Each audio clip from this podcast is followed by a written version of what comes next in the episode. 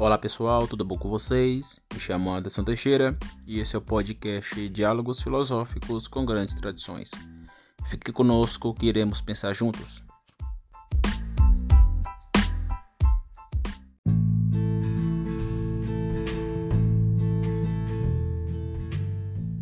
Desde já eu quero agradecer por você estar aqui e quero lhe pedir uma ajuda, assim se você sentir em seu coração. Se assim sentir, nos ajude aí com qualquer quantia, vou deixar aí a conta Pix, meu Pix e-mail. E aceitamos qualquer valor. Contribua com esse podcast para nos ajudar a manter. Então vamos para o nosso primeiro episódio sobre a esquerda identitária, onde problematizarei a partir da obra do antropólogo brasileiro Antônio Risério.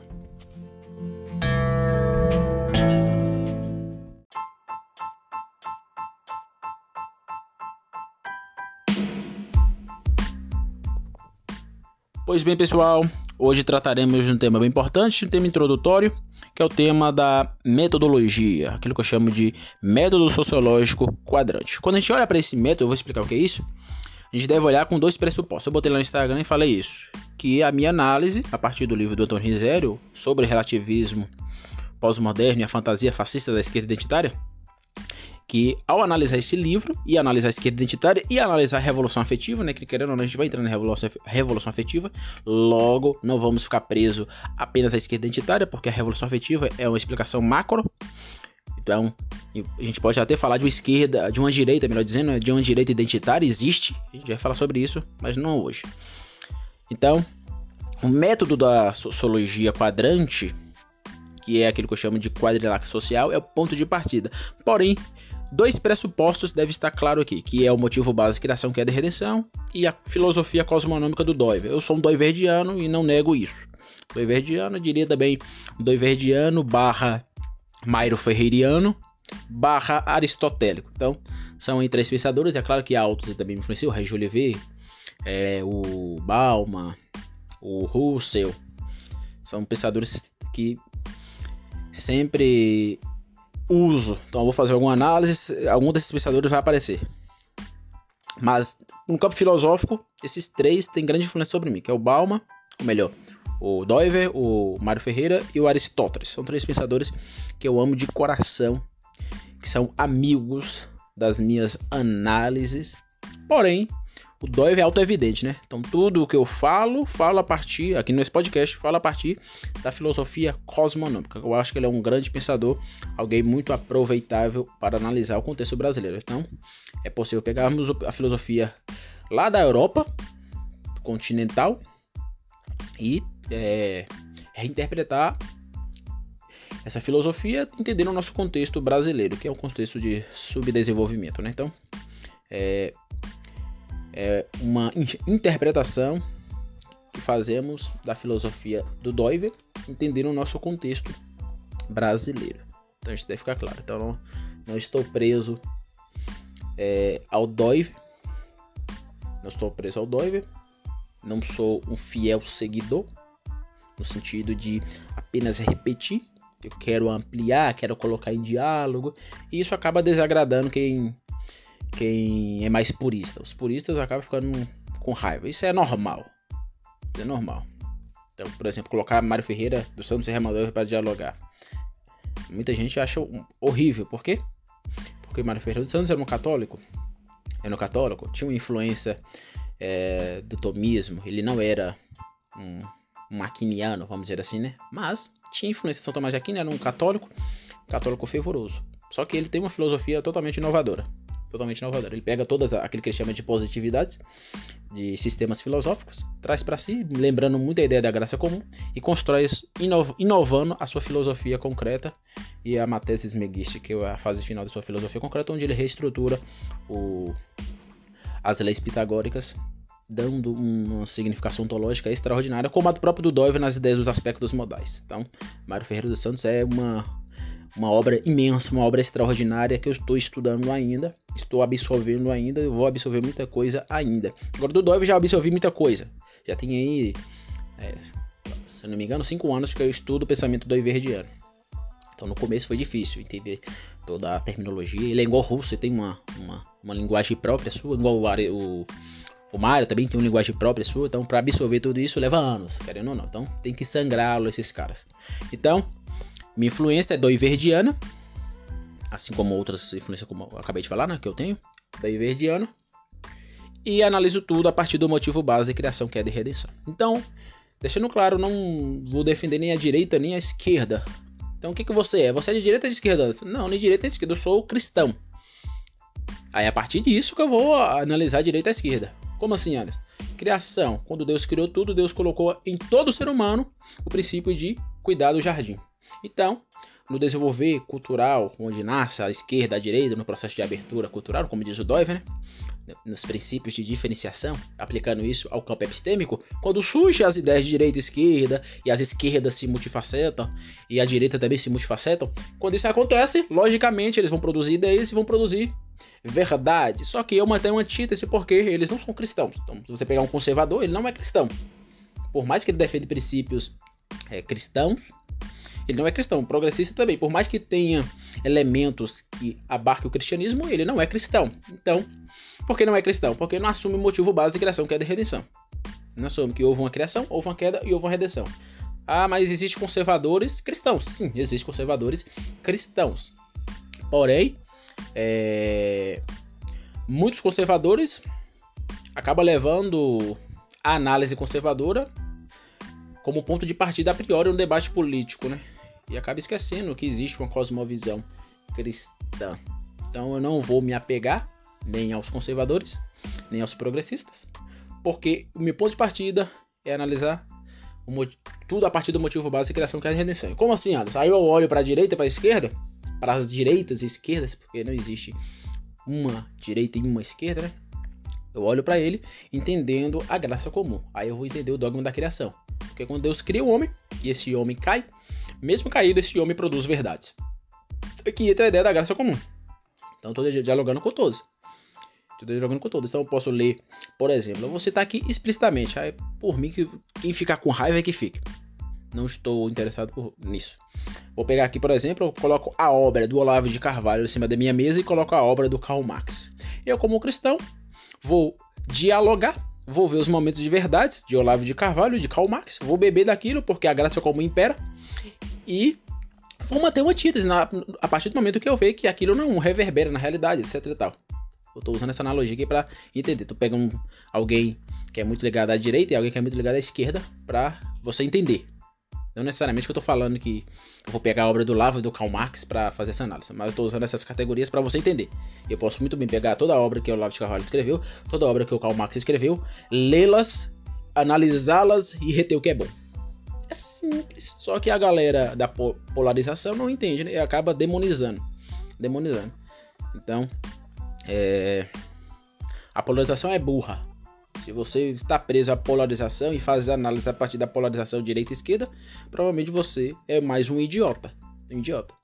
Porque eu posso muito bem ler qualquer livro. Eu tô escrevendo um texto agora, é, eu coloquei uma frase lá, né? Vou publicar no blog Teologia e Compromisso e vou disponibilizar, disponibilizar o, o, artigo lá no doceiro. Vou deixar lá no doceiro para qualquer pessoa querer baixar. Aí eu tenho uma frase que eu digo o seguinte: aparece também no meu livro Provocações Sociológicas. Verdade é verdade, mesmo que saia da boca do diabo. Lá nesse artigo eu digo: verdade é verdade, mesmo que saia da boca de Satanás, os demônios e o inferno junto. Porque toda verdade é verdade de Cristo. Então pode ser o Satanás junto com todos os demônios do inferno junto. Ele diz algo e esse algo é verdade, deve ser aceita. Por quê? Toda verdade é verdade de Jesus Cristo. Então é simples, eu vou, a, eu vou Eu desço o nível para você entender o que eu quero dizer. Satanás, a pessoa de Satanás, falou uma verdade deve ser aceita. Por quê? Porque toda verdade é verdade de Jesus Cristo. Então, se Satanás, que é a personificação do mal, diz uma verdade, ela deve ser aceita porque é verdade, toda verdade é verdade de Deus, é verdade em Cristo Jesus, entendendo o princípio da redenção. Qualquer pessoa que não é personificação do mal nenhuma pessoa é a personificação do mal total, pode possuir verdades. Adolf Hitler, vou usar aqui Adolf Hitler, que é um, foi um dos maiores autoritários né, da história humana. Adolf Hitler, Stalin, Nero, etc. e vários outros, né? Você pega a vida do Adolf Hitler, a graça é como está sobre ele. Veja os quadros dele. Se eu pegar o quadro de Hitler, já fiz isso já. Eu peguei o quadro de Hitler e mostrei para um amigo meu que é progressista. Mostrei. Faz uma análise desse quadro para mim. Ele estuda arte, etc. E ele elogiou. Elogiou o quadro. Os quadros que Hitler pintou. Aí quando eu falei que era de Hitler, aí, aí o preconceito já veio, né? Não, Hitler, como assim? Hitler fez... A pessoa fica abismada. Por que Hitler fez? Mesmo sendo, sendo tendo sido demônio né, na Terra. Demônio aqui no sentido, entre aspas, né? Tendo sido algo. Fe, feito algo autoritário, totalitário, matado pessoas em nome de uma ideologia corrupta. Porque existe a antítese, eu vou explicar isso daqui a pouco. Porque ele possui essa beleza? A graça comum. A graça comum. Então todo mundo tem momentos de verdade. Por isso que eu falo, se você é cristão, ou se você é direita ou esquerda, dê uma estudadezinha sobre a ideia de graça comum. E até o Mário Ferreira fala sobre isso. Momentos de positividades. Qualquer pessoa, qualquer filósofo tem momentos de positividades em seus sistemas. E esses momentos de positividade, dirá Mário Ferreira dos Santos, possui é, momentos acertóricos culturais, ou seja, do momento, e momentos acertóricos apodíticos, que durará para todo sempre, como a sua própria certeza, a sua afirmação filosófica, alguma coisa há. É uma certeza que durará para todo sempre. Então, essa certeza durando para todo sempre, a gente deve entender o princípio do, da apodicidade. Né? Então, temos que compreender isso. Temos que compreender isso, o lema da graça comum. Então, estou falando sobre isso porque a criação reverbera a graça comum. A criação reverbera os momentos de verdade em qualquer pessoa. Em qualquer pessoa. Eu treinei muito isso. Eu não vou manter, não vou deixar a polarização brasileira corromper a minha episteme, corromper minha análise epistemológica. Eu vou pegar qualquer autor que eu me interessar em ler, seja ele de esquerda, direita, conservador, vou ler e vou ver o que ele tem de verdade para dizer. Isto é, isso que esse cara está dizendo tem reverbera na realidade? Reverbera na realidade? Por exemplo, você agora provocativo aqui, vou provocar quem é de direita e esquerda. Quais são os acertos e o erro de Bolsonaro? Quais são os acertos e erros de Lula? Quais são os, os erros e acertos de é, Michel Temer? Quais são os erros e acertos de Dilma Rousseff? E aí? Eu duvido, se você está na polarização, se você é de direita, você vai demonizar que é tudo aquilo que está na antítese, ou seja, a esquerda. Se você é de esquerda, você vai demonizar tudo aquilo que está na antítese, que é a, direita. Faça essa provocação. Você sabe, você sabe o seu posicionamento político. Você que está escutando esse podcast, você sabe o seu posicionamento político. Você conseguiria analisar coisas boas, você que é de direita, conservador, bolsonarista, etc. Coisas boas no governo de Lula, de Dilma. Conseguiria? Você que é de direita, conseguiria ver os momentos de verdade? Você que é de esquerda, Tô provocando agora. Provo tô provocando. tô dizendo para você votar em fulano esse claro. Tô te provocando. Entenda isso. Porque a polarização, novamente, eu repito, a polarização é burra. Não entende isso. Você que é de esquerda, conseguiria ver os momentos de verdade em Bolsonaro? Quais são? O que ele fez de bom? O que ele fez de bom? Faça essa pergunta. O que, o que o Bolsonaro fez de bom? Então, fez muita merda, fez muita merda. Mas peraí, ele fez alguma coisa boa? Vamos analisar aqui, ele fez alguma coisa boa? É claro que tá novo ainda para dizer isso. Eu, eu, acho que muita gente faz análise precipitada porque a gente tá vivendo um período. É importante deixar passar. Quando passa, aí fica melhor pra gente ver. Que as coisas começam a, a sair da neblina. Então, eu não faço análise do governo Bolsonaro agora, porque eu acho uma puta de uma burrice. Você pode fazer. A maioria dos intelectuais estão fazendo. Eu não faço. Mas daqui a alguns anos, quando a gente se afastar do fenômeno, aí vai ficar claro. Vai ficar claro a gente analisar o que o Bolsonaro fez de bom e de ruim. Que vai ter. No governo Lula, Bolsonaro, qualquer governo que entrar aí. Qualquer governo que entrar. E aqui eu tô já citando o motivo básico criação que é a detenção. Vai ter coisas boas, vai ter coisas ruins. não vai existir a é, personificação do mal total e nem a divinização da divindade plena e perfeita. Lembra de uma frase do Jean Paul Sartre? Você que é aí que está na polarização, que se identifica com a direita, com a esquerda, conservador, progressista, etc. Lembra de uma frase do Sartre? Política é meter a mão na merda e se lambuzar nela. Política é isso. Política é isso. Então, o que há de verdade? O que há de mentira? Porque ao mesmo tempo que eu vejo um momento de verdade, eu tenho que manter uma antítese, não é isso? Então existe uma antítese. Até comigo existe uma antítese. Comigo. Ninguém é perfeito. Ninguém é perfeito. A polarização, ela diviniza o que acredita e demoniza o que é contrário. Por isso o lema criação e queda é importantíssimo, porque não deixa a gente virar acrítico, divinizador, acrítico, demonizador. Mas analisa tudo, retendo o que é bom. Anderson, eu não concordo com você, então rasga a tua Bíblia. Rasga Paulo, rasga Aristóteles. Eu concordo você. Ah, eu tinha falado aqui, eu acabei me perdendo, né? Vamos falar aqui do, do Ocidente. Eu tava falando do marxismo cultural, é tanta coisa para falar que eu acabo esquecendo. Então vamos falar aqui do do corpo, né, do fisiculturista, voltar. Acabei falando pensando, pensando, pensando, acabei esquecendo de usar essa analogia. O Ocidente, para falar do marxismo cultural e da revolução afetiva, o, o, o, Ocidente é como se fosse um corpo de um fisiculturista da, da classe Open no, no Mr. Olympia. E esse fisiculturista, ele tem um, uma parte inferior, que é as pernas, né, perna, tornozelo, etc. É, musculosas, muito grande, e a parte superior também, musculosa, muito grande. Quando você olha para o Ocidente, o Ocidente é como se fosse a parte inferior, no sentido de que os gregos, influenciados pelos egípcios, a cultura judaica cristã, ou a cultura judaica, influenciada pelos persas e babilônicos, e a cultura cristã, influenciada pelo esse judaísmo do segundo templo, esse judaísmo tardio. Então, e junto com a Idade Média, toda essa estrutura, e os romanos, claro, né, tem que estar os romanos, toda essa estrutura é como se fosse a parte é, inferior, as pernas, é que dá a base. Se você for fazer é, musculação e o instrutor tiver conhecimento, o que, que ele vai falar para você?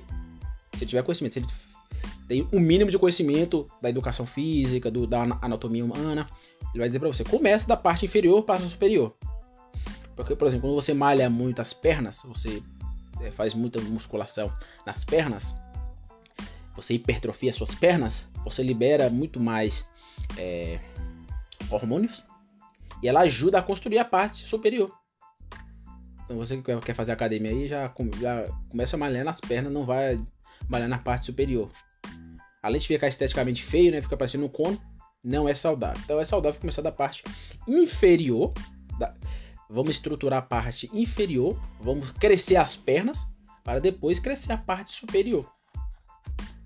Então, a base, a base da musculação começa na parte inferior. Então, a raiz, a base do Ocidente seria como as pernas de um fisiculturista da da da Open, do Mr. Olympia. E a parte superior? A parte superior é a parte da modernidade. E a modernidade não tem só bíceps ou tríceps, peitoral ou dorsal, abdômen, antebraço. Não, não é somente isso. Há uma totalidade. Então a modernidade possui 500 anos de muita coisa. Como eu vou dizer que o antebraço ou o bíceps é culpado de todas as coisas ruins que podem acontecer nesse corpo? É impossível. E lembra, a parte superior do corpo, a parte superior do corpo, depende da parte inferior. Usa essa analogia do campo biótico no esporte do fisiculturismo para falar justamente isso aqui. Toda a base, toda a base da modernidade depende de forma mimética da influência do Ocidente, no Ocidente, né? Do cristianismo, dos gregos, dos romanos, da Idade Média. É claro que eu vou em ruptura, filosoficamente falando, um hiato de fato, um não lembrar dos modernos para com os medievais. Porque os medievais entendiam o princípio de que filosofia é ação de submissão. Os modernos não. Os modernos já começam a fazer filosofia a partir da reação. Não, eu sou autônomo, senhor da realidade, eu sou senhor, eu sou o fodão e dane-se é, o em si. O em si. Então, não ler os, os medievais, não ler o Aristóteles para entender que filosofar começa a se submeter à realidade ontológica em si. Não querer transformar ela em produto da mente humana. Isso é um erro kantiano e deve ser. É, não deve ser reverberado por quem quer fazer filosofia de fato. E não estou demonizando Kant, porque Kant tem momentos de verdade. Lembra lá a ideia da graça comum? Então não vou repetir o que eu já falei aqui já. Né? Essa ideia se aplica não só à política, mas a tudo. Mas eu estou aplicando, apliquei essa ideia hoje à política. Então o Ocidente ele possui essa parte superior e mimeticamente ela depende da sua parte inferior, que é aqui da base, que é aqui da raiz. É por isso que, querendo ou não, você encontra princípios imitativos. Por exemplo, se você analisa o pensamento de Marx, Marx existe um escartão, uma redenção. Em Marx existe uma queda. A luta de classes. O problema do homem é a burguesia, é o capitalismo. Então existe princípios quedais redencionais, porém imanentizados em toda a modernidade. Todo mundo quer te salvar de alguma coisa. Todo mundo quer eh, explicar por que há coisas ruins no mundo. E isso é influência cristã, não tem jeito. É influência judaica cristã. Por isso que não existe Ocidente sem a cultura judaica cristã. É impossível. Impo impossível. Cultura ocidental sem a cultura judaica cristã. E claro, os gregos também, né? Ah, o documento dos direitos humanos coloca todo, todo o amparato da ideia de direitos humanos reverberando os gregos. Esquece da cultura judaica cristã. Um certo preconceito modernista, né? Isso é normal com a cultura judaica cristã, mas não existiria é, direitos humanos sem a cultura judaica cristã. Não existiria. Então, dito isso, o Ocidente, na parte superior, possui um bíceps muito poderoso. Pega um bíceps de fisiculturista, né? Você vai ver tonificado, forte, fibrado. O marxismo seria como um bíceps seria como bíceps nesse corpo. Porque a modernidade tem 500 anos. Como eu vou dizer que todos os problemas da modernidade passam pelo marxismo cultural? Então, sim, acredito que a ideia de que o marxismo tem influência. Vou usar aqui o termo esquerdas. As esquerdas têm influência no Ocidente? Isso é, pô, claro que tem. Mas ela não é o ponto principal que explica todos os problemas que acontecem na modernidade. Não é. E ao dizer isso, eu já estou mostrando que quando você analisa a esquerda ou a direita, você analisa dentro do princípio de não demonizar, porque quando você fala que tudo de ruim vem da, do marxismo cultural, você acaba demonizando. E você não encontra os momentos de verdade que há em qualquer esquerdista. Pega qualquer pensador de, de esquerda aí. Qualquer pensador de esquerda. Você pode encontrar. Você vai encontrar verdades e vai manter uma antítese. Aquilo que não reverbera na realidade. A mesma forma é os conservadores. A mesma forma é os conservadores. Então, e por fim, né, a redenção. Eu expliquei isso agora do copo, vamos voltar agora para o motivo básico. Se há uma criação, momento de verdade, há uma queda, momento de antítese, há uma redenção. E redenção é justamente eu peneirando tudo, retendo o que é bom para a glorificação de Cristo.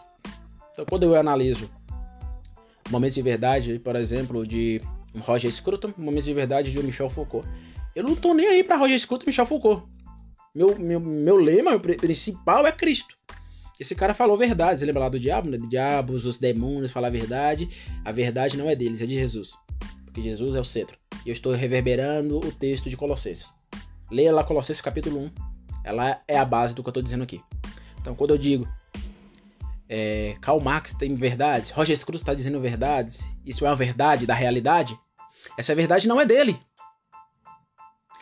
O Mário, Mário Ferreira Santos é extraordinário. No livro Filosofia Concreta ele diz isso. Nós não construímos a, os princípios ontológicos do em si. apenas, apenas captamos. Isso é muito extraordinário. Então, quando você vê alguém dizendo um momento de verdade, ele não é dono daquela verdade, ele tá, está apenas captando no ontológico. Ele captou um momento de verdade porque Deus deu uma fagulha da sua divindade, da, da graça, né? Uma fagulha da graça, que é chamada de graça comum, colocou sobre esse homem. Ele pode captar um momento de verdade, mesmo distorcendo mesmo distorcendo, é o logos analogante. Você pode encontrar um argumento, um silogismo negativo, falcioso, mas a partir de uma dialética socrática platônica, não aristotélica, né? E que eu estou reverberando Mário, você pode analisar é, os momentos de verdade e encontrar o logos analogante. Isso é muito extraordinário. Isso é muito extraordinário. Então, todo momento de verdade é momento de verdade em Cristo Jesus. Então, eu tô deixando claro aqui. Quando me perguntam, tu é de direita ou esquerda? Não nenhum nem outro, eu sou cristão. Simples. Meu posicionamento político é cristão. E a partir do cristianismo, eu mantenho um diálogo e antítese, que é Doiver. Isso quando eu explico aqui é tudo Doiver. Essa ideia de ver momentos de verdade, antítese, etc. Tudo que eu falei aqui, Doiver resume na ideia de diálogo e antítese. Diálogo e antítese diálogo e antítese. Não divinizar nem demonizar. Não divinizar nem demonizar. Não divinizar nem demonizar. Porque a polarização, novamente repetindo, ela é burra, ela não consegue compreender isso. Acaba reduzindo tudo, além de ser burra, é reducionista, porque reduz tudo a política. O cara tá tratando de futebol o cara, o cara tá pensando, ah, direita, esquerda. O cara tá tratando de, de estética, de arte, é direita, esquerda. O cara tá tratando de é, questões que não tem nada a ver com política, isso é de direita e esquerda. É uma imbecilidade. É uma imbecilidade. Então, o motivo base de criação, que é de redenção, é libertador nesse sentido. Porque eu apliquei aqui de fato isso. Diálogo e antítese. Doiver reverbera isso. Mário Ferreira tem vários insights sobre isso. Porque todos têm momentos de positividade Todos temos. Então, eu treinei muito isso na minha mente e hoje é tranquilo. É tranquilo. Eu tenho amigos de direita, direita bolsonaristas ferrenhos, ferrenhos, conservadores, extremados. E tenho amigos progressistas extremados ao extremo, progressistas, marxistas, Foucaultianos. E não tenho nenhum problema com eles deixo minha posição clara. Não vou concordar com tudo que você dizer, mas se você dizer alguma coisa que é verdade, que reverbera na realidade, sim, legal para você. Tanto quem é de direita quanto quem é de esquerda. É assim, ah, não, mas você tá citando um cara aí que é de direita. Foda-se. Ele tá falando a verdade? Foda-se. Olavo de Carvalho falou a verdade. E você tá concordando? Ah, você agora virou reacionário. Foda-se. A Michel Foucault diz uma verdade, você está falando que Michel Foucault está dizendo uma verdade, que Karl Marx está dizendo a verdade, que Stalin está dizendo a verdade. Você é comunista? Foda-se. Foda-se. Vou ser bem duro aqui, porque a polarização, além de ser burra, é truculenta. Então você tem que tratar a polarização de modo truculento também, né? Truculência se combate com truculência, no sentido linguístico. O Olavo de Carvalho usa isso muito bem. Uma tática muito interessante aí, que a esquerda não usa. Se a esquerda, esquerda fosse inteligente, usava também essa tática da, da linguagem. Que é o que as pessoas escutam, querendo ou não. Pelo menos por momento político que a gente está vivendo, é muito importante usar essa tática da truculência.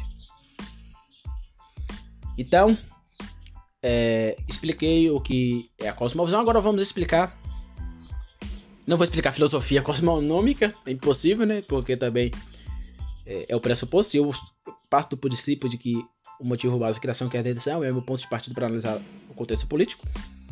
E também uso a filosofia cosmonômica. Não vou explicar o que é filosofia, cosmonômica. Tem vários podcasts aí onde eu falo muito sobre Dove, você pode conferir. Estou tratando agora, toda sexta-feira vai sair um episódio eu comentando o livro no que é Postura do Pensamento Ocidental, você pode estar acompanhando também lá. Então não vou falar da filosofia de Dove. Tem um grupo, um grupo de estudos, na verdade é um grupo de estudos da sociologia cristã, Mas querendo ou não, a gente parte do, da filosofia cosmonômica, então a gente trata muito. Quem querer participar pode me mandar um e-mail aí e a gente vai estar conversando.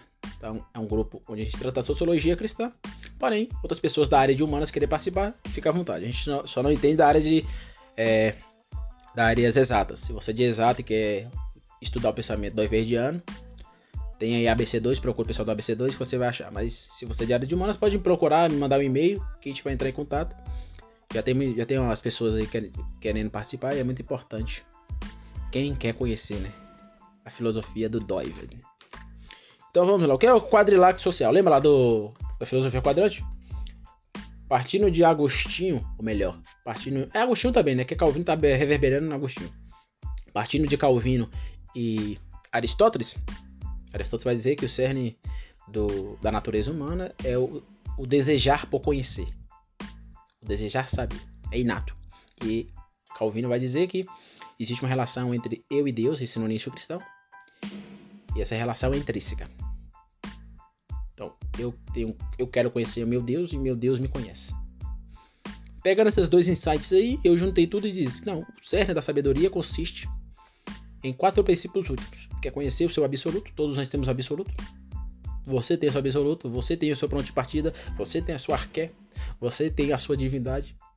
Quer queira como você quer chamar, você tem. Você tem a si mesmo, você tem a realidade ontológica, micro, macro, que te cerca, que te foge, e você tem o outro como tu. Esse outro eu vou chamar de tutus, porque é ontotrinitatis, é três. É eu, outro, ou seja, uno, duno, por isso que eu falo unal dualítica e múltipla, são vários. Então não é só relação eu, tu, uno, duno, um, dois, é relação eu, um, vários. Por isso que eu falo eu, tu, tu. Então existe uma relação.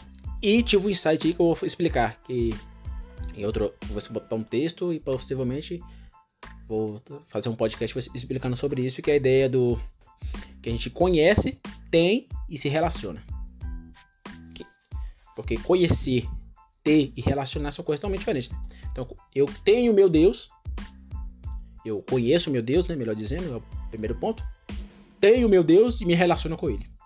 Eu tenho a mim mesmo conheço a mim mesmo, tenho a mim mesmo e me relaciono com mim mesmo. Eu tenho, eu conheço a realidade, tenho a realidade e me relaciono com a realidade. Eu conheço o outro, posso ter o outro e me correlaciono com o outro. Por que posso ter o outro? Porque na relação eu, tus, multiplica, não há uma relação de fato, né? Porque eu sei que existem vários eus como eu, mas eu não estou me relacionando. Então tem gente que mora lá nos Estados Unidos, eu não estou me relacionando com pessoas que estão nos Estados Unidos com todo mundo que tá lá, mas eu sei que ontologicamente existe vários eus como eu. Por isso que eu falei que eu posso me relacionar, né? Mas eu me relaciono com o eu tu. É impossível o eu humano existir sem o tu. O tu tá sempre lá. Lembra, Jesus ame ao próximo como a si mesmo. Jesus está citando aqui a filosofia quadrante. então vamos lá. Então, a partir desses quatro princípios, né? conhecer Deus, conhecer a si mesmo, conhecer a realidade, conhecer o outro. Eu trouxe isso para sociologia. Qual é o método que eu uso? A sociedade, e aqui recortando, né? Lembra de Dove? Dove vai dizer que existe vários aspectos, aspectos escalonados. E um dos aspectos é o décimo, que é um aspecto não lógico. O cientista lógico, numa tese, recorta antiteticamente o aspecto lógico social e a partir dessa atitude guerra restante, como diz o Dove, ele faz ciência tendo a síntese religiosa que é o coração. Logo, o coração constrói cosmovisões. O coração onde as pessoas se reúnem junto, né? São comunidades religiosas, constrói cosmovisões que vai guiar esse coração. Então, eu tenho um absoluto, uma divindade. Essa divindade é, é adorada. Ao adorar essa divindade, eu construo uma cosmovisão e essa cosmovisão vem do coração. E essa cosmovisão influencia todo o meu olhar temporal. Então, isso, por isso que eu tô falando que eu, eu adoro Jesus. Ao adorar Jesus, eu construo. Ou melhor, eu tenho, eu não construo nada, né? Eu não construí nada. Isso é tudo obra divina. Eu conheço, tenho e me relaciono com o motivo base, criação, queda e redenção. E isso influencia toda a minha análise temporal. Mas o centro é o coração, né? O coração é o centro originador, onde eu me relaciono com Deus e minha cosmovisão. Então, meu, o meu coração é a síntese entre o aspecto lógico ou não lógico.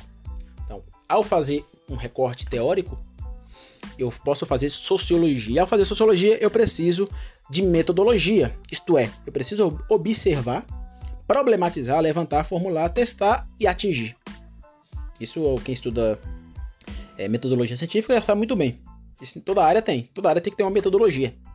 E eu problematizei uma metodologia aqui quadrante, para usar uma analogia da filosofia quadrante, que eu chamei de quadriláctero social ou quadriláctero sociológico, que é a ideia da mudança dos conflitos, contradições e tensão.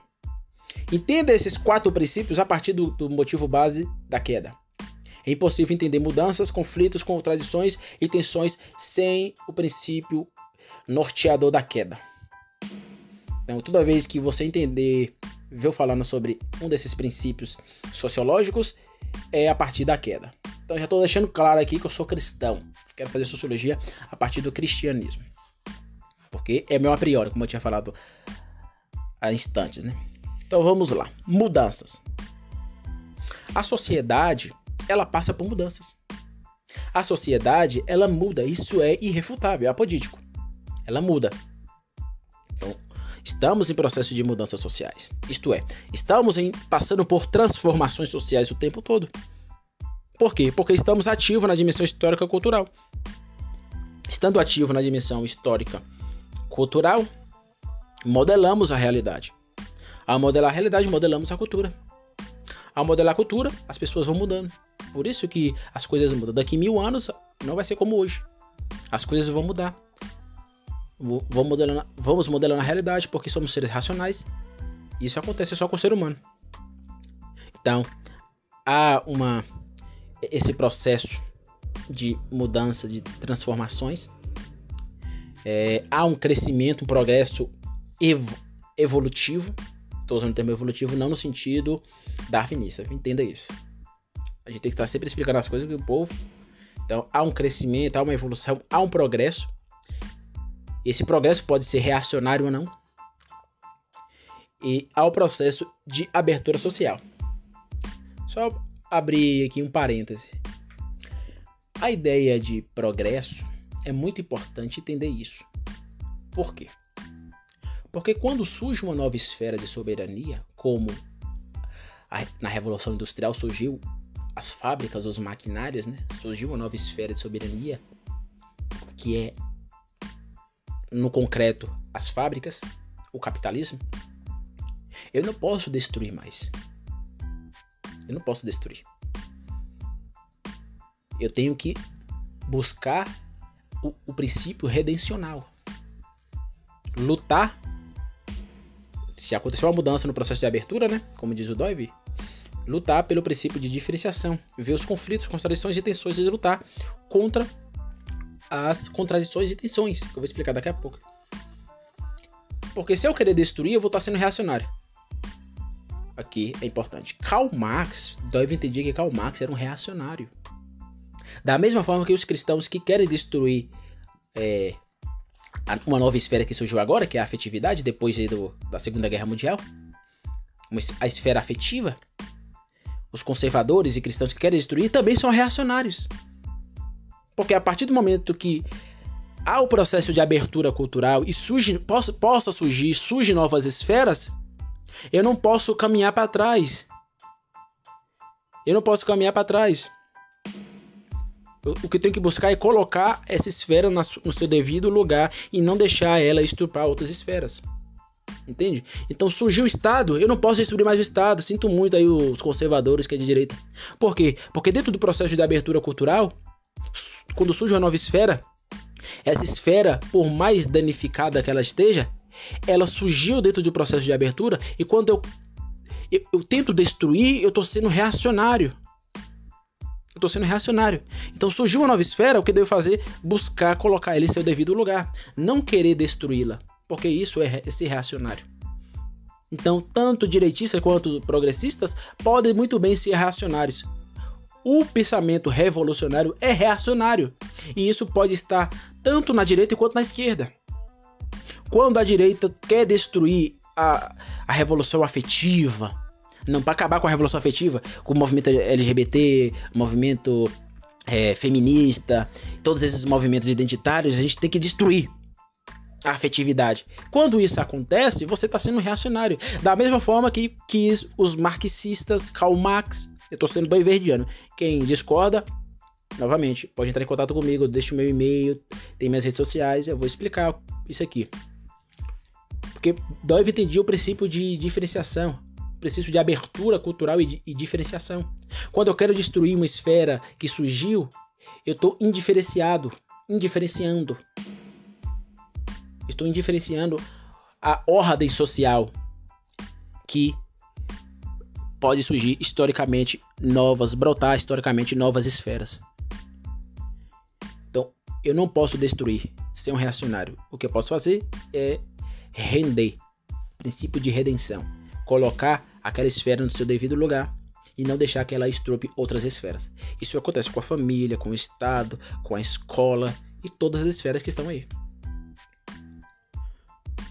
Então por isso que se você se de, o cara que defende o anarcocapitalismo, ele não entende isso.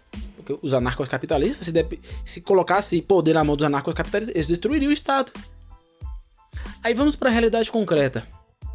O Estado tem um lado que é DAO? Claro que tem. Eu acabei de ler o livro Revolução dos Bichos.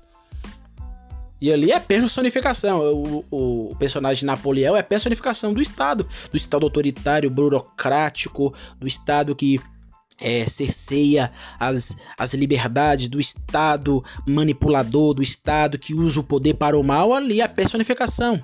Só que a gente não pode demonizar o Estado. Eu sinto muito se você é de direita e acha que o Estado deve, deve acabar e o capitalismo deve reinar. Não deve. Não deve, porque quem rege o sistema capitalista e quem rege o Estado são homens. E o homem é um ser antropologicamente mal, quedal. Mal não no sentido total, lembre. Sempre lembre disso. Mal aqui no sentido de queda. O homem é um ser quedal. Por trás das esferas há o ser humano. Lembre disso. A gente acaba olhando nas esferas e acha que a esfera é, tem poder próprio. Não. O que está por trás das esferas de soberania é o ser humano. O que está por trás das famílias é o ser humano. O que está por trás do Estado é o ser humano. Do mercado é o ser humano. É o ser humano. Por isso que uma antropologia bem definida a partir do cristianismo é importante. Se você quer fazer política, deve entender isso. Deve entender isso. Então, o Estado não pode estrupar as outras esferas e eu não posso querer. Então isso deve ficar claro. O Estado, o mercado, a escola, a família, a família cívica e a família arranjacional. Por exemplo, dois homens se casando é uma família arranjada. É uma família arranjada. Como vou lidar com isso? Destruindo? Como que é a direita? Não, tem que destruir. Isso não é família. Pegando lá as loucuras de Silas Malafaia, que não entende porra nenhuma de política, teve porra nenhuma de filosofia, tem de nada disso. Quer dar pitaco destruindo? Não. Vamos entender isso fora da polarização e pensando ontologicamente, por isso que a filosofia é muito importante. E colocar no seu devido lugar. Não, peraí. É uma família? Não no sentido cívico. Homem, mulher, pênis e vagina. Aqui me perdoa os Foucaultianos. Pois a família cívica é uma família é, guiado pela lei biótica, e a lei biótica fala de pênis e vagina, e a família arranjacional é, surge no processo histórico. E aqui, tanto darwinianamente falando, quanto a partir do cristianismo. Né? Você pode defender. Por isso que a, a maioria dos sociólogos odeia biologia. Porque a biologia reverbera isso. A família cívica existe. É fato. Aí o que, que, que, tem que fazer? Aí acaba virando um, um fantasminha, né? Vamos negar a realidade. Homem e mulher não existe. Pênis e vagina não importa. O que importa é a subjetividade do indivíduo. Isso é loucura modernista. Deve sempre manter um antídoto em relação às loucuras com aquilo que não reverbera no ontológico. Portanto, cada esfera de soberania deve ser colocado no seu devido lugar. Não querer destruir. Não querer destruir. Então, voltando agora, abri esse parênteses novamente, falei muita coisa, vamos voltar aqui agora. Então, feito esse parênteses da ideia de, de princípio de abertura em diferenciação,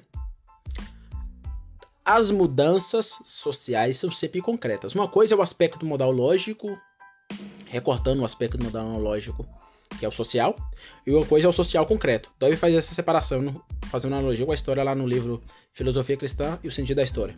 Uma coisa é o aspecto histórico, uma coisa é os fatos históricos na dimensão concreta. São coisas diferentes que se correlacionam, claro, né? Se eu falo de história, eu estou falando da dimensão aspectológica, do aspecto histórico-cultural formativo. É a mesma coisa é com o social. Então, mudanças dentro do processo de abertura sociológica sempre estão acontecendo. Mudanças sempre estão acontecendo. Então, isso é bem importante para a gente entender. Portanto, a partir é, desses princípios que eu acabei de explicar, e voltando aqui né, ao quadrilátero, é, três perguntas devem ser colocadas. Três perguntas. Primeira, o que nos levou a ter uma sociedade preocupante e maravilhosa ao mesmo tempo? Preocupante no sentido antidivinal, antidivino. Preocupante, entendendo a queda, e maravilhosa, entendendo a graça comum, os momentos de verdade. Porque a sociedade é isso. Você não pode nem demonizar nem divinizar. Você tem que entender o princípio da queda e o princípio da criação. O que nos levou? Essa é a primeira pergunta. Segunda pergunta, entendendo os movimentos e mudanças sociais. Por que a sociedade mudou? Muda e continua mudando. Novamente, a explicação já foi dada. Processo de abertura cultural, que Dover explica. Há sempre um processo de abertura cultural, por isso que é sempre possível surgir, sempre é possível surgir novas esferas de soberania. Terceira pergunta. Entendendo o eu now se correlacionando com o tutus, qual o futuro esperar sociologicamente falando? Esse aqui é um ponto importante porque a sociedade ela é ontotrinitatis. E isso você encontra na sociologia. O que predomina o indivíduo na sociedade ou a sociedade no indivíduo? Os dois. O sociólogo, a sociologia cristã não pode é, absolutizar a unidade em detrimento da diversidade, ou absolutizar a diversidade em detrimento da unidade. Mas é os dois. A sociedade é um emaranhado dentro do eu totus, um emaranhado de unidade e diversidade, diversidade na unidade. É impossível falar de diversidade sem unidade, isso é ontologicamente provável. Não vou falar sobre isso, mas é ontologicamente provável. E não é possível falar de diversidade sem unidade, e vice-versa. Né?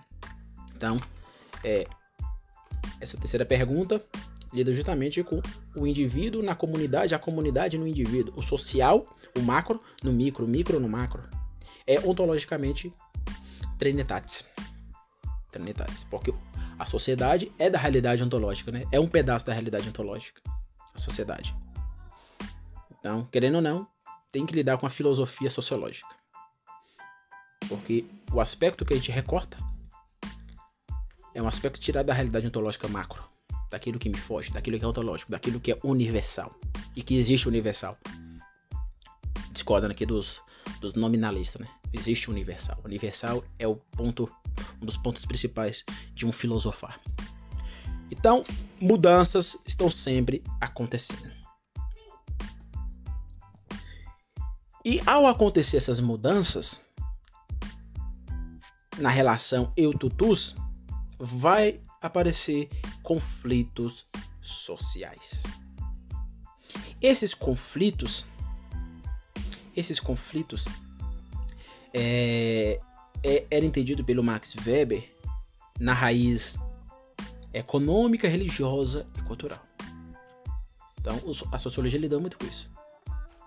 Então, é um conflito eu-tutus de unidade, diversidade, diversidade, unidade. É na sociedade, é no concreto.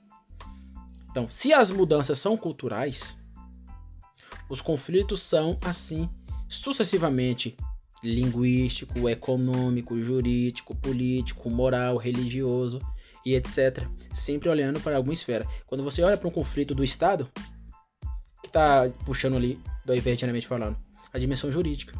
Está vindo um conflito jurídico. Entre gente que é de esquerda e direita para debater pautas políticas, para debater uma pauta moral, para debater uma pauta econômica. Então, o conflito marca o ser humano. Por que marca o ser humano? Porque o ser humano é um ser quedal. O ser humano é um ser imperfeito. Logo, o conflito sempre vai acontecer. Porque o ser humano não vai deixar de ser quedal. Entendendo? Sempre vai acontecer o conflito. Por quê? Porque o homem é um ser. O eu tutus é sempre o ser quedal. Sempre um ser que caiu. Caiu no pecado. Caiu no pecado. Mas eu não acredito nisso, não. Lá aquela narrativa de Gênesis é uma narrativa mítica. Mesmo sendo uma narrativa mítica. Como diz o Chesterton, o dogma do cristianismo é o dogma, o dogma da queda, né? É o dogma mais empírico do cristianismo. Ele tá, tem razão. Quer provar concretamente, apodidicamente, é, o dogma da queda do cristianismo? Liga os jornais. Liga os jornais. Liga a televisão. Veja os noticiários de tua cidade aí. Veja. Veja. O homem é um ser que é. Por isso que o Estado é importante aqui. Porque o Estado freia. O homem é o lobo do homem, né? Hobbes. O Estado freia esse homem que Eu gosto muito da realidade concreta, ordinária, porque ela refuta muita gente. Gosto muito. A polícia entrou em greve. A polícia é concretamente o meio onde, para citar aqui o Max Weber, né? Onde o Estado usa o monopólio da violência. Usa o monopólio da violência para frear é, a desordem social. Quando a polícia entrou em greve, e você pode dar uma pesquisada no Google, veja o que aconteceu. Imagina o Brasil sem polícia. Imagina. Você que é anarcocapitalista e quer que o Estado seja destruído. Você que é anarcocapitalista e quer que a segurança seja privada. É outra loucura também. Eu, por exemplo, eu ganho mil reais, ganho mil duzentos reais no salário. Como é que eu vou manter meu, minha segurança? O arma custa quase 10 mil conta. Então, olha pro concreto. Eu sempre olho pro concreto. Então, essa galera aí anarcocapitalista, de direita, fica muito, muito mundo epistêmico e esquece da realidade concreta. Ah, é, não, bora acabar com o Estado e fazer tudo privado. Botar, colocar tudo na mão do Estado. Colocar tudo na mão do Estado. Não tô dizendo que existem os liberais mais decentes, vamos dizer assim, né? Mais, mais concretos, da realidade concreta. Mas os anarcocapitalistas é assim, quer destruir o Estado e colocar tudo na mão do privado. É uma loucura isso. Então, faça, faça essa pesquisa aí no Google, no YouTube. Veja o que aconteceu quando a polícia entrou em greve. Veja o que aconteceu. Então, o Estado freia. O Estado ajuda, querendo ou não. Lembra lá da ideia de verdade, momentos de verdade, momentos quedais? Aqui eu tô vendo um momento de verdade do Estado. O Estado tem seu problema, como eu acabei de falar, eu li a obra Revolução dos Bichos, e Napoleão é a personificação perfeita da absolutização do Estado, do Estado grande, do Estado querendo mandar em tudo, estrupando as esferas de soberania, que é uma leitura caipiriana. Minha leitura é sempre caipiriana do Everdiana. Sim, isso é. tô de acordo aí com os conservadores que falam isso, conservadores e liberais que falam isso. Totalmente de acordo. Mas não tô de acordo em destruir o Estado. Destrui o Estado. Destrói o Estado para acabar. Acaba com o Estado, destrói. Ou melhor, vamos ser concretos. Coloque a polícia no país em greve para você ver o que vai acontecer.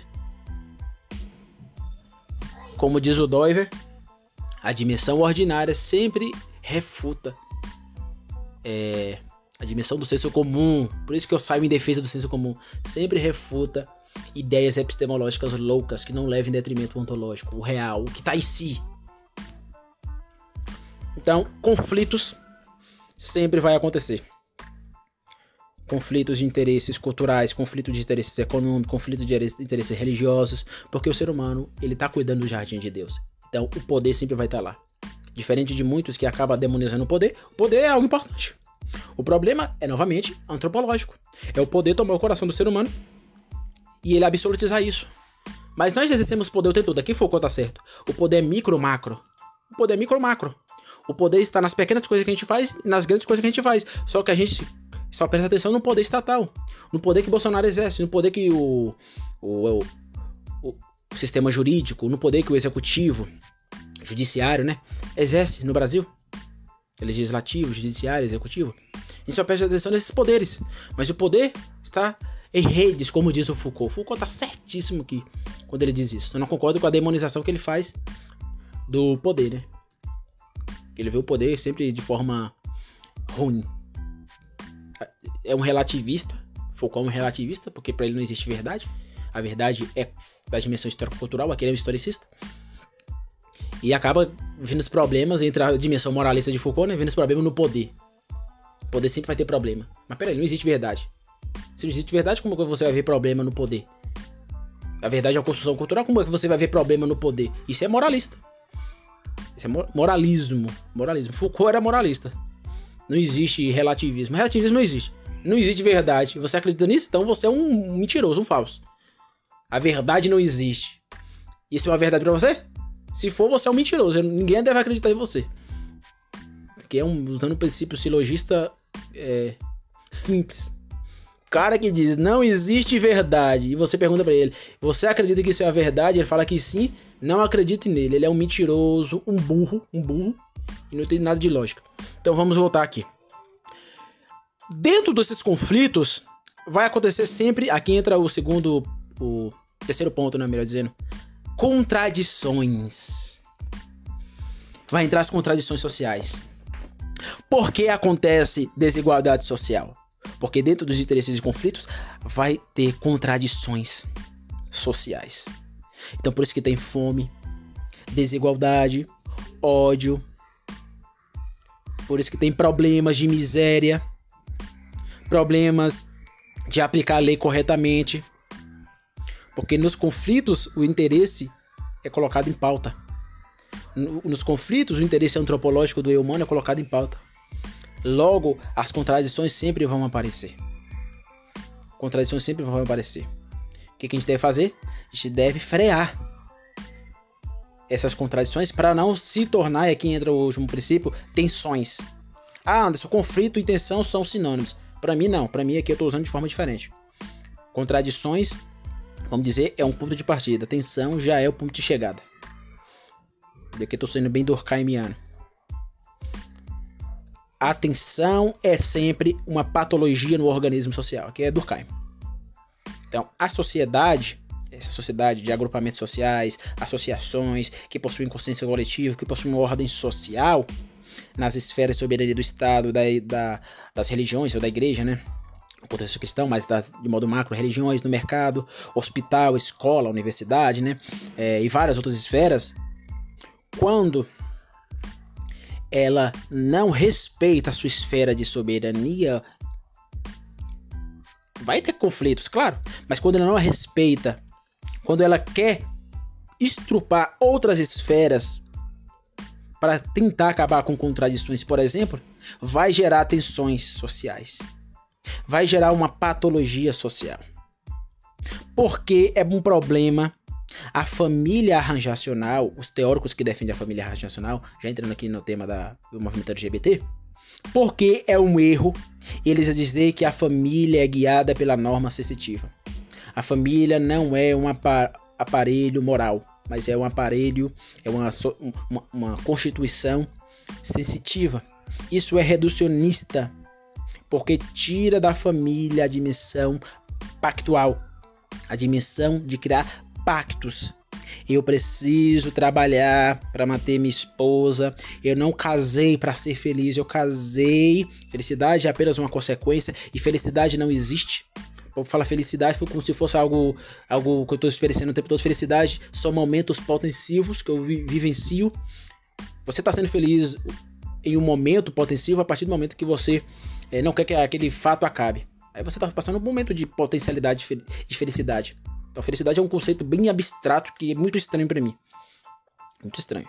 Mas é, As pessoas hoje casam, querem ter um trabalho, querem fazer política. Para quê? Para ser feliz. Por que eu tenho que acabar com a esquerda? Porque a família brasileira vai ser feliz. Porque eu tenho que acabar com a direita? Porque o Estado vai ser um Estado feliz e as pessoas vão ser respeitadas. Então a felicidade é sempre o lema último. Porque o mercado deve tomar todas a, a, as esferas e o sistema capitalista ser algo é, macro, tomar todas as, as dimensões da realidade. Por quê? Porque seremos felizes. Por quê? Porque teremos dinheiro. Então a felicidade é sempre buscada pela a revolução afetiva. Ser feliz o tempo todo. Ser agradado. O homem, Felipe Riff dizia isso e o Guilherme de Carvalho falava. O homem religioso quer ser salvo. O homem sentimental quer ser agradado. Agradado. Não vou entrar nesse tema hoje aqui, que eu estou explicando a metodologia, né? Mas já é uma explicação aqui Felipe Riff dá. Então, toda contradição que há na sociedade, que há por causa da queda, desigualdade social, fome, é, né, ódio, é, o espírito antidemocrático, tudo isso, tudo de ruim que há na sociedade por causa da queda, não por causa de uma estrutura política a priori, mas por causa da queda, justo, injusto, etc. Tudo isso pode gerar uma tensão concreta. Ou seja, as contradições, a sociedade passa por mudanças, essas mudanças são sempre conflitantes, e ao gerar conflitos, ao gerar esses conflitos, contradições vão aparecer no social, e ela pode evoluir para uma patologia doentia no concreto na sociedade. Pode evoluir. E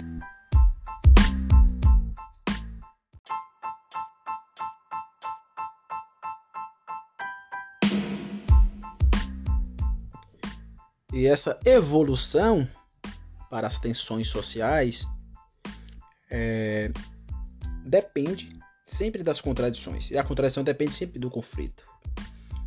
Porém, o guia é a mudança. Então, nós estamos o tempo todo passando por mudanças sociológicas, sociais, no concreto. E por causa do espírito que é dentro do eu tutus, vai haver conflito, vai haver contradição e vai haver tensão. Um tema importante, muito importante aqui, além do Doiver, é o René Girard. Por que há conflito? Queda, né? Então a explicação é, a partir da, do pensamento cristão. Porém, qual é a gênese? É, a gênese está justamente no desejo mimético por um objeto de desejo. Desejo mimético por um objeto de desejo. Então, o ser humano, ao conhecer a realidade, porque ele é um ser racional, ele passa primeiro conhecer essa realidade, ter essa realidade, seja de forma, de forma ativa ou passiva, mas aqui de forma passiva, e ao ter ele se relaciona, esse relacionamento é ativo. Ao se relacionar com objetos de desejo dessa realidade, o eu, o outro eu, como eu, ou seja, o tu, tus, vai também desejar esse mesmo objeto de desejo. E a partir disso, dessa relação mimética, onde um modelo primário, como eu, desejante, deseja um objeto de desejo, e um modelo dual, um tu, desejante, também deseja o que eu desejo, isso vai gerar conflitos. E aqui entra aquilo que eu chamei de interesses culturais, interesses econômicos, interesses religiosos, interesses epistemológicos, no campo das ideias, né? Vários tipos de interesses. Por quê? Porque o ser humano é um ser desejante. E ele deseja, isso gera é, um mimetismo. E ao gerar um mimetismo, onde o modelo primário tem o objeto de desejo, o modelo do duário ou dual, o tu, também imita o meu desejo, desejando o meu objeto de desejo do modelo primário, e isso vai tornando algo sistêmico. Esses sistemas vai tomando aquilo que eu chamo de turmo típico. Então vai aparecer rivalidade, embate e nesse, nessa rivalidade, embate, isso vai tomar na sociedade por inteiro, grupos vão aparecendo e com isso a violência vai aparecendo. E a violência tanto simbólica, para citar aqui o Bourdieu, e quanto violência de fato, que era marca na antiguidade. Antiguidade era resolvido tudo na espada. Aí você lê, lê o Antigo Testamento, você vai ver isso. Tudo na espada, tudo na, na guerra, na morte, no sangue.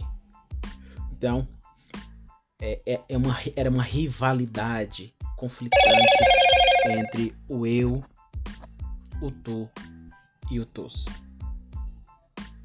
O eu, tus e o tus. Para resolver isso,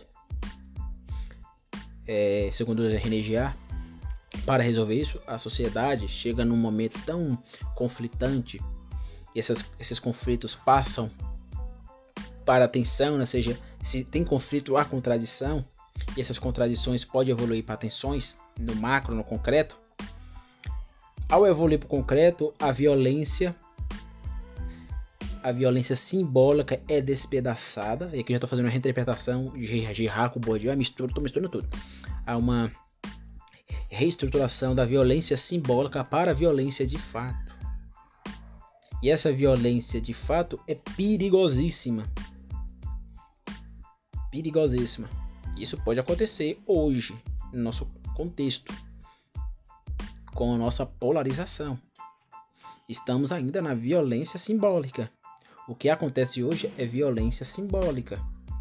Mas podemos evoluir para uma violência de fato, seja por meio do Estado, mercado, etc. Ou religião. Uma dessas esferas pode aparecer aí para gerar violência de fato. Uma dessas esferas pode ser usada para gerar violência de fato. Mas ainda estamos na, na violência simbólica. Estamos na violência E as tensões, ou melhor, as contradições estão aumentando e estamos evoluindo para tensões. Hoje, no contexto político especificamente. Então, um ponto de partida bem importante além da queda seria a teoria do Girard sobre o mimetismo e a violência. Depois você der uma pesquisada, é muito interessante. Para ele tem um momento que a sociedade chega no momento do ápice da violência, que tem que ter um bode expiatório. Tem que buscar um bode expiatório para colocar toda a culpa.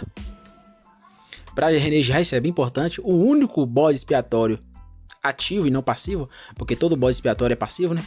Observa, ah, tá, ah, o problema da contradição da fome no, no Brasil é culpa é culpa do capitalismo, bode expiatório. O problema de todos os problemas na família brasileira, na família cívica, é do marxismo cultural, bode expiatório.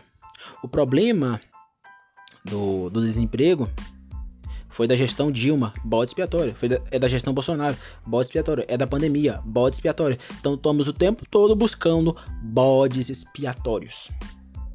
E aqui eu não estou fazendo juízo de valor, se, se, esse bode expiatório é de fato concreto ou não, verdade ou não. Não é isso. Estou fazendo análise, né? Acho que você que está escutando, você é inteligente, você está tá, tá entendendo o que eu estou fazendo aqui. Então, estamos o tempo, todo nessas contradições que pode evoluir para atenção, concreta, aquilo que Durkheim chama de patologia, né? A patologia no organismo social.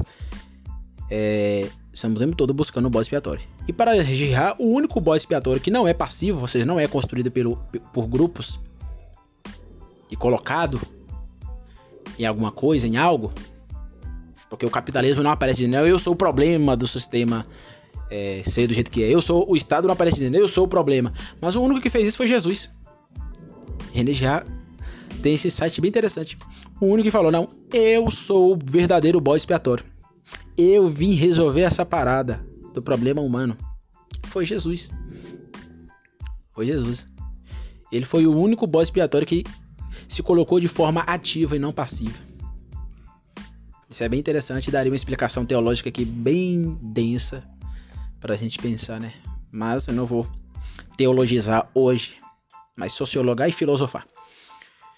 Então, esse é o método. Então, tudo que eu, isso é, esse método pode ser usado para analisar qualquer coisa. Qualquer coisa. E essa ideia aqui de mudança, conflito, contradição, tensão, como, tem, como eu falei, né? Citei o Girard, citei o Max Weber, tem aí respaldo bibliográfico na filosofia quadrante, claro, porque quadrilátero social é uma, uma analogia da, sociologia, da filosofia quadrante, né? na sociologia, metodologia sociológica quadrante. É, é, mantenho os termos, mas chamo de quadrilátero sociológico. Então, existe aí essa bibliografia da filosofia quadrante, o próprio Hermann Doiver, o René Girard, o Max Weber e o Durkheim. Então são aí autores, eu poderia citar também Bourdieu, querida também com a ideia dos campos sociais, né? Os campos. Sua teoria dos campos é bem interessante. Então, são a raiz aí para dizer que eu não inventei as coisas do nada. Porém, é uma metodologia. A metodologia é muito interessante. Eu parto do princípio que a sociedade é ontotrinitatis, e a partir disso, parto do princípio antropológico que o homem é um ser quedal, e esses princípios são elementares nessa metodologia do quadrilátero social. Só que há um pressuposto, criação, queda e redenção, filosofia cosmonômica da Iverdiana, e a partir disso, ao recortar a dimensão sociológica, eu uso para analisar todas as coisas no fenômeno sociológico, não filosófico. Não é um, não estou querendo analisar as estruturas ontológicas da realidade totalizante. Estou analisando um pedaço dessa realidade totalizante. Ao analisar esse pedaço da realidade totalizante, eu uso essa ideia, analisar as mudanças, onde acontecem os conflitos, as contradições e as tensões sociais. Porque quando a gente analisa a esquerda identitária, a gente analisa a esquerda identitária a partir disso.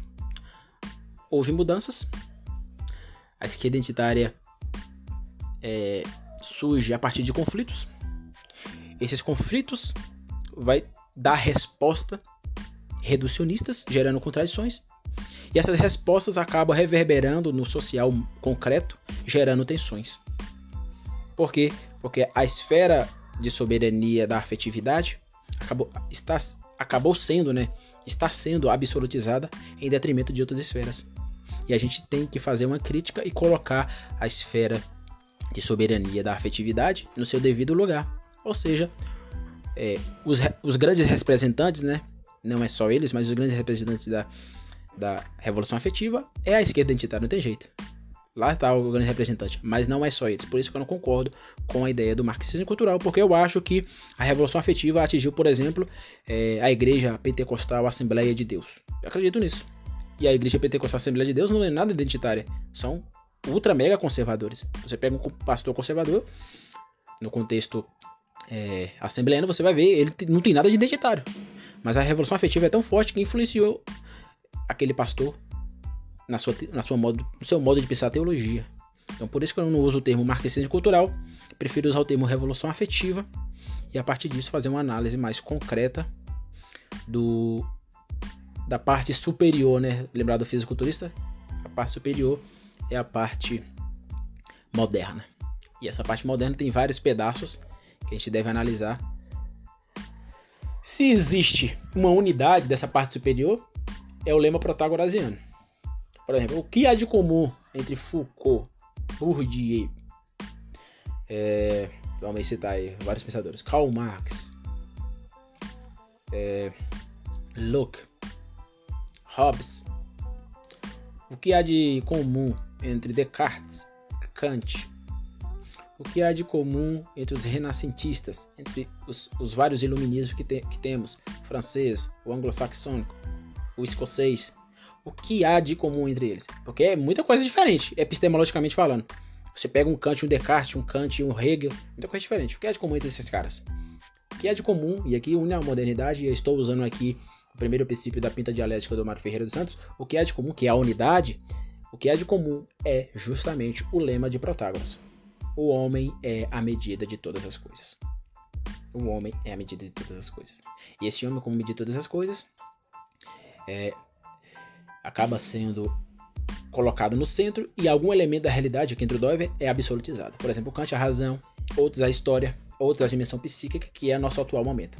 nosso atual momento, absolutiza a dimensão psíquica em detrimento de das outras normas da realidade temporal, gerando um reducionismo da esfera concreta, gerando é, reducionismo, gerando conflitos, gerando, aqui, sociologicamente falando, gerando contradição e possivelmente por causa dessa absolutização de uma esfera gerando tensão. Se eu tivesse lá no século XX, século XX antes das duas guerras mundiais, ou depois da Segunda Guerra Mundial, com o fenômeno do, do da União Soviética, Lenin, Stalin, eu estaria falando aqui do burocratismo, da revolução burocrática, da coisificação do homem e de uma revolução burocrática. Uma revolução burocrática. Porque os marxistas, a esquerda antiga, ela é reacionária porque ela quer destruir o capitalismo. E ao ser reacionária, elas têm uma, uma, um espírito revolucionário burocrático, não afetivista. Por isso que é, uma coisa é a esquerda identitária, outra coisa é a esquerda antiga. A esquerda antiga cuspiria na, na esquerda identitária, porque não tem nada a ver. Não tem nada a ver. Tem nada a ver. Mas o que une os dois, o lema do que o homem é a medida de todas as coisas.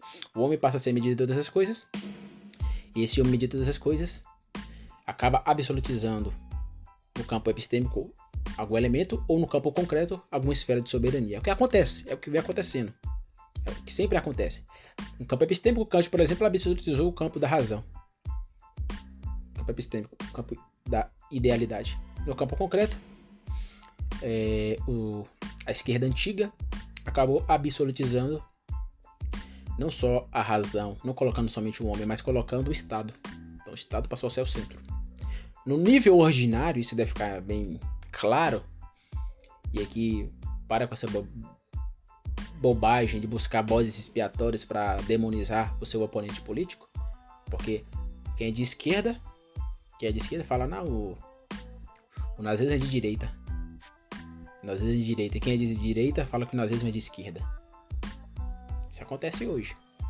Mas no ordinário, no ordinário, ordinário aqui, vezes de ano. Existe algo em comum. Existe uma unidade, novamente aplicando a peita dialética do Mário Fernandes. Existe uma unidade no, nesses três fenômenos do, da União Soviética, nazismo e fascismo, que é a absolutização do Estado. Por isso que a revolução burocrática seria um tema a ser debatido. Entendendo revolução burocrática a partir da daquilo que o Bauman chama de modernidade sólida. E agora, depois da Segunda Guerra Mundial, falamos da absolutização da esfera da afetividade, que é algo mais abstrato, não tem uma esfera concretamente é, guiando como Estado, a família, etc. Mas é uma nova esfera que surge, está, vamos dizer, desfacelada, espalhada na sociedade, e ela acaba no campo epistêmico absolutizando a, o sentimentalismo e com isso gerando reducionismo, gerando problema, gerando tensões. Então, é uma crítica sem demonizar e, sabe, e colocando ela no seu devido lugar, sem divinizar. Ou seja, é fugir da polarização burra, tacanha, que não entende bosta nenhuma do que está acontecendo.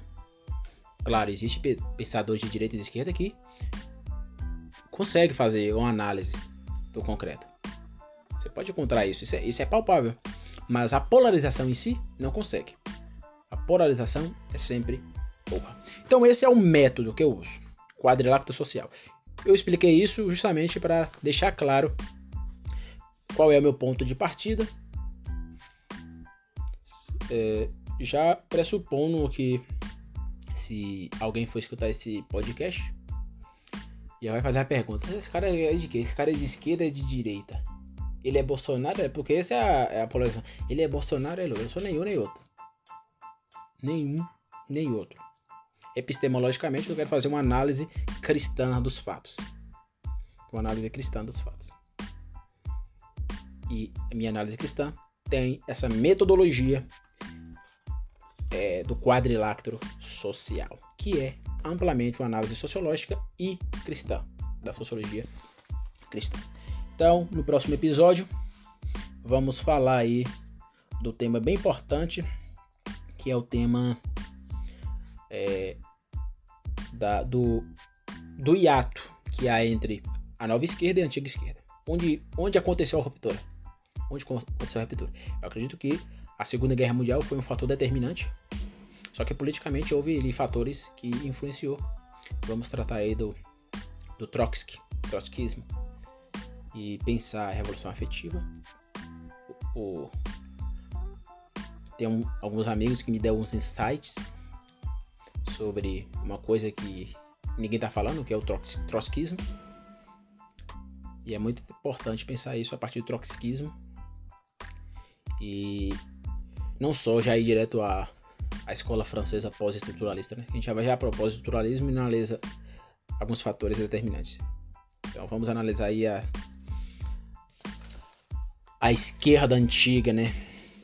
Fazendo uma análise bem sintetizada para a gente continuar pensando a revolução afetiva. E a gente vai sempre ampliando, já tenho tudo aqui determinado o que eu vou falar. Hoje falei de método. Qual é o método? E claro, provoquei. Trouxe muita provocação aqui. Então, muito obrigado. Até a próxima. Tchau, tchau.